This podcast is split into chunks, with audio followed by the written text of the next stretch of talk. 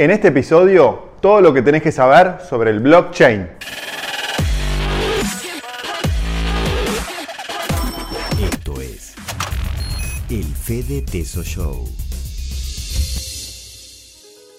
Hola amigos, mi nombre es Fede Tesoro y este es el episodio número 134 del Fede Teso Show. En el episodio anterior, el 133, hice una introducción al mundo de las criptomonedas y más específicamente del Bitcoin. Ahí les hablé de la, de la, historia del Bitcoin, de cómo se emite esta criptomoneda, de sus principales características y del blockchain, que es la tecnología revolucionaria de intercambio de criptomonedas. En el episodio de hoy me gustaría dar un paso más y profundizar en el funcionamiento del blockchain. No solo para que entendamos el potencial del Bitcoin y de las criptomonedas en general como alternativa de inversión, sino además para que entendamos esta nueva tecnología que podría cambiar para siempre muchas industrias y trabajos.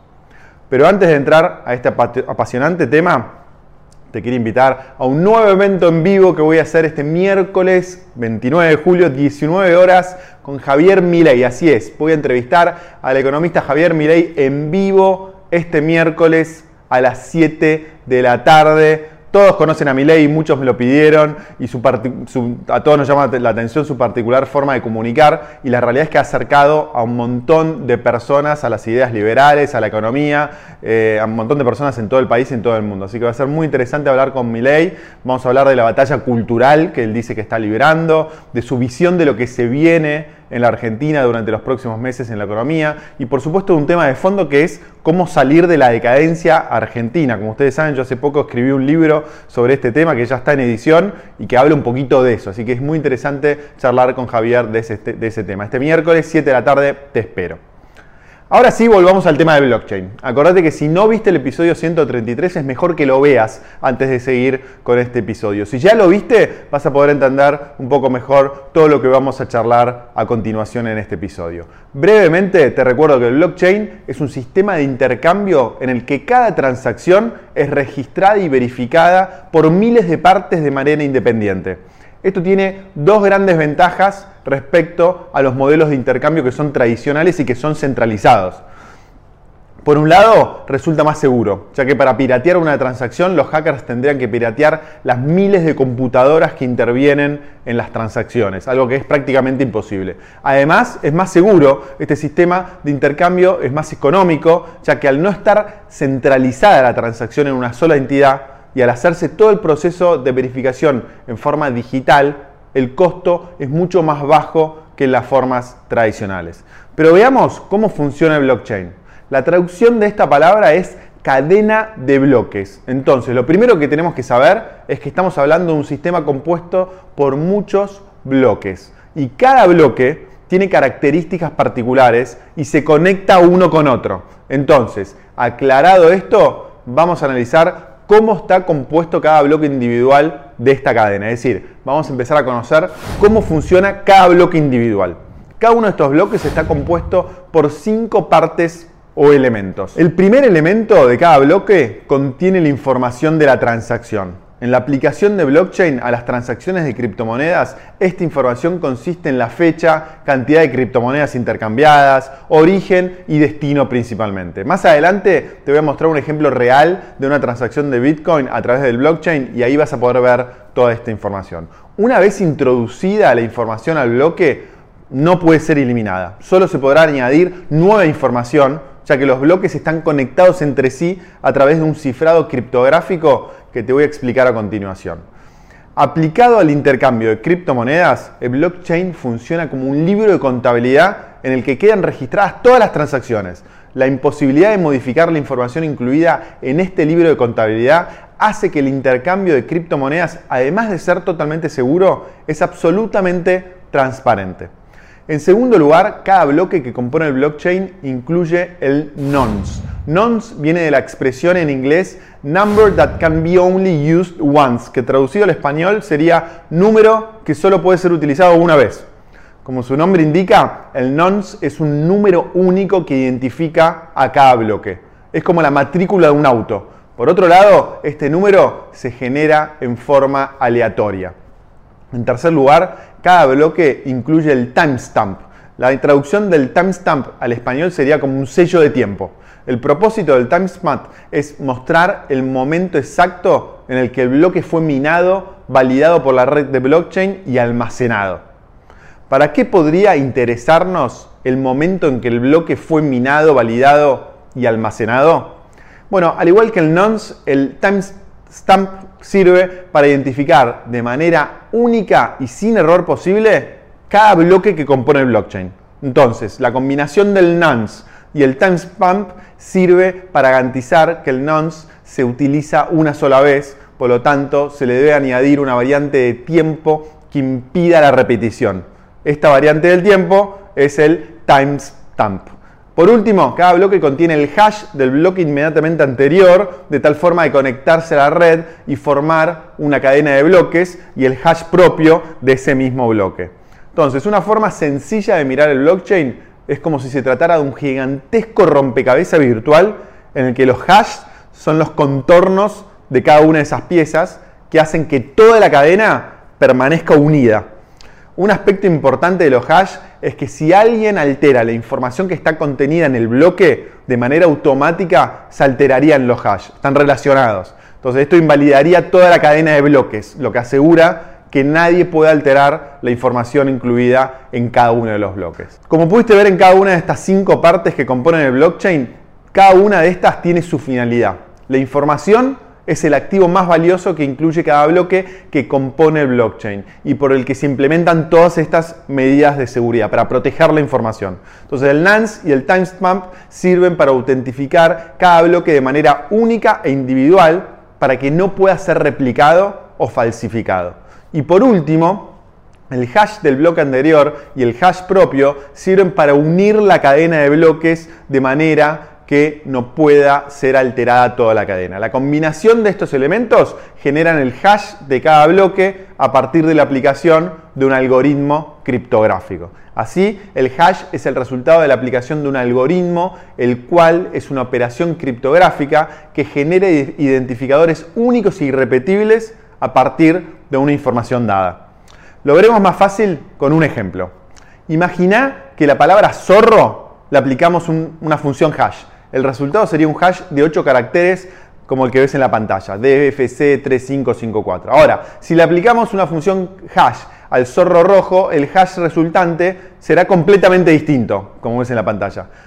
Y si le agregamos a esta frase una palabra y procesamos el zorro rojo corre, el resultado del hash aplicar esta función es totalmente diferente, es una frase diferente, un valor totalmente distinto al anterior y eso que tan solo añadimos una palabra a la frase. Como puedes ver, el hash se, genera de manera aleatoria y cualquier cambio en la información que procesamos supone la generación de un hash único y completamente distinto. Ahí está la clave. Entonces existen varios tipos de funciones hash, pero sobre todo se utilizan dos. La MD5 que genera un hash de 32 caracteres y el SHA256 que genera un hash de 64 caracteres. El más seguro es el SHA256 debido a que genera un hash de mayor longitud, más difícil de descifrar y por lo tanto más difícil de, falsificar. Esta función hash es la que se utiliza en el intercambio de bitcoins y es prácticamente indescifrable. ¿Por qué cada bloque tiene tantos elementos únicos que definen el bloque como el nonce, el timestamp o los hashes anteriores y posteriores? Porque cuanto más elementos definan la identidad de cada bloque, más difícil es alterarlo, ya que la alteración de cualquier elemento dentro de un bloque altera todo el hash y toda la estructura del bloque. Entonces la seguridad del blockchain es tan elevada que para poder piratear una cadena de bloques, una supercomputadora actual necesitaría miles de años de trabajo a máxima potencia. Ahora quiero que veamos cómo se aplica todo lo que aprendimos sobre la tecnología blockchain a las transacciones en criptomonedas. Cada transacción en criptomonedas a través de blockchain tiene cuatro elementos. El primero son las entradas o inputs, que contienen la dirección de donde originalmente se recibieron los bitcoins. Es el identificador único de la billetera de la que proceden los bitcoins transferidos. Cada billetera de bitcoins del mundo tiene un identificador único. El segundo son las salidas o outputs, que contienen la dirección de la cual se realiza la transferencia y la cantidad enviada. Es el identificador único de la billetera en la que se depositan las bitcoins transferidas. El tercero es el hash. Como pudiste ver anteriormente, el hash se genera a partir de la información de la transacción a partir de una función hash, que es un algoritmo criptográfico. Este valor es el que permite identificar una transacción de forma única y repetible dentro de una blockchain.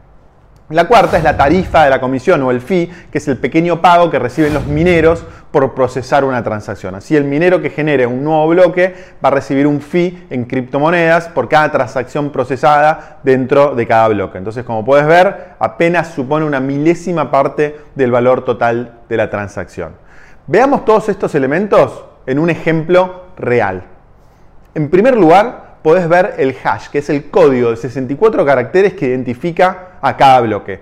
Como vimos anteriormente, este hash es el producto de la combinación de toda la información contenida en el bloque. Y si se modificara cualquier aspecto de esta información, el hash cambiaría, invalidando toda la transacción. En la parte inferior de la pantalla podés ver las entradas y salidas de la transacción. Aquí está la información sobre la identificación de las billeteras de las que salen y dónde se depositan las bitcoins transferidas, que en este caso es 0,0768 bitcoins. Y por último, podés ver el fee de minería para la computadora que minó el nuevo bloque en el que se incluyó esta transacción. Otra información que podés ver en la parte superior de la pantalla es el tiempo de recepción y confirmación o el número de computadoras conectadas al blockchain que validaron esta transacción que en este caso fueron 17.664 computadoras.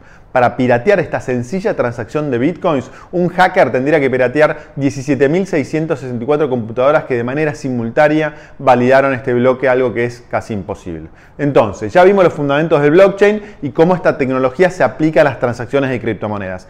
Antes de cerrar el episodio, veamos brevemente cómo se puede usar esta tecnología más allá del mundo de las criptomonedas. Ya pudiste ver que el blockchain, además de ser un sistema con seguridad total, es transparente, económico y descentralizado. Esto hace que se estén produciendo avances en la aplicación del blockchain a toda clase de procesos más allá del intercambio de criptomonedas. Aunque el blockchain se utiliza para las transacciones de criptomonedas, principalmente por ejemplo, el Banco Español BBVA, en colaboración con la firma tecnológica Indra, está trabajando en incorporar la tecnología blockchain al registro de transacciones financieras, en concreto para préstamos corporativos.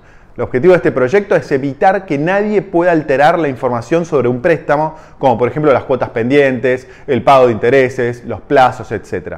Pensá en los billones de dólares en préstamos a nivel mundial y en la sensibilidad de esa información sobre ellos. Con el blockchain, se incorporaría una solución 100% segura al manejo de esa información tan importante. Pero el uso de blockchain no se limita a las transacciones financieras. En la actualidad ya existen plataformas que utilizan la tecnología blockchain para visibilizar la cadena de suministros de los productos que consumimos. Por ejemplo, logrando seguir el trayecto que recorre el alimento desde que sale de un cultivo hasta que llega a nuestra mesa, por ejemplo. En el futuro podrás acceder a toda la información sobre la cadena de suministro de los productos que consumas y al ser esta información no modificable y totalmente segura, sería 100% fiable. Los procesos electorales, por ejemplo, también se pueden beneficiar por medio de la tecnología blockchain, puesto que el uso de la contabilidad descentralizada para el conteo de votos puede ser una buena opción para suplir las fallas de los sistemas existentes de auditoría de elecciones. En ese sentido, varias firmas ya están realizando estudios sobre cómo implementar el blockchain en el recuento y validación de resultados electorales. Y otro campo en el que se está estudiando la aplicación del blockchain es en la sistematización de los títulos de las propiedades y en las convalidaciones de estudios en el exterior. Al aplicar la tecnología blockchain, nos aseguraríamos que nadie pueda falsificar estos documentos que son tan, pero tan importantes. Entonces, el potencial de blockchain es inmenso y en enumerar cada una de estas eh, alternativas nos puede llevar varias horas. Pero lo que me gustaría que te lleves es que estamos ante una tecnología que podría cambiar para siempre cientos de industrias y cientos de miles de trabajos y tareas. Algunos ya están hablando de que ahora mismo se está produciendo una nueva revolución industrial gracias al blockchain. Por supuesto, estamos en los inicios y tal vez aún no lo podemos ver en la vida diaria, Pero esto puede cambiar en cualquier momento y cuanto mejor estemos preparados y entendamos esta, tecnología, mucho mejor. Para terminar, espero que tras haber visto este video entiendas mejor cómo funciona el blockchain, qué aplicaciones tiene y por qué esta nueva tecnología revolucionaria puede cambiar la forma de transmitir información. Este episodio sumado al anterior, que es el 133, te tendrían que dar una idea más clara de lo que es el Bitcoin y de lo que es el blockchain. En el próximo episodio nos vamos a focalizar en conocer otras criptomonedas que además del Bitcoin pueden ser muy interesantes para que vayamos incorporando a nuestro portafolio de inversiones. Vamos a conocerlas, entender cómo funcionan y cómo podemos comprarlas. Si tenés preguntas sobre este episodio o el anterior, no dejes de poner eh, los comentarios acá eh, y voy a estar muy contento de contestarlos o tenerlos en cuenta para el próximo episodio. Antes de despedirme, acordate que este miércoles hacemos el vivo con Javier Milei. Este miércoles, 7 de la tarde, te espero en el canal para esta linda charla que vamos a tener con Milei, donde vamos a hablar de todo lo que podamos. Ahora sí, cerramos. Gracias por estar del otro lado, gracias por los comentarios. Acordate de ponerle me gusta, compartir el video, suscríbete al canal si aún no lo hiciste y poner tus comentarios, que creo que ya lo dije abajo, no dejes de hacerlo, que siempre es importante. Te mando un fuerte abrazo y nos vemos en el próximo video. Chau.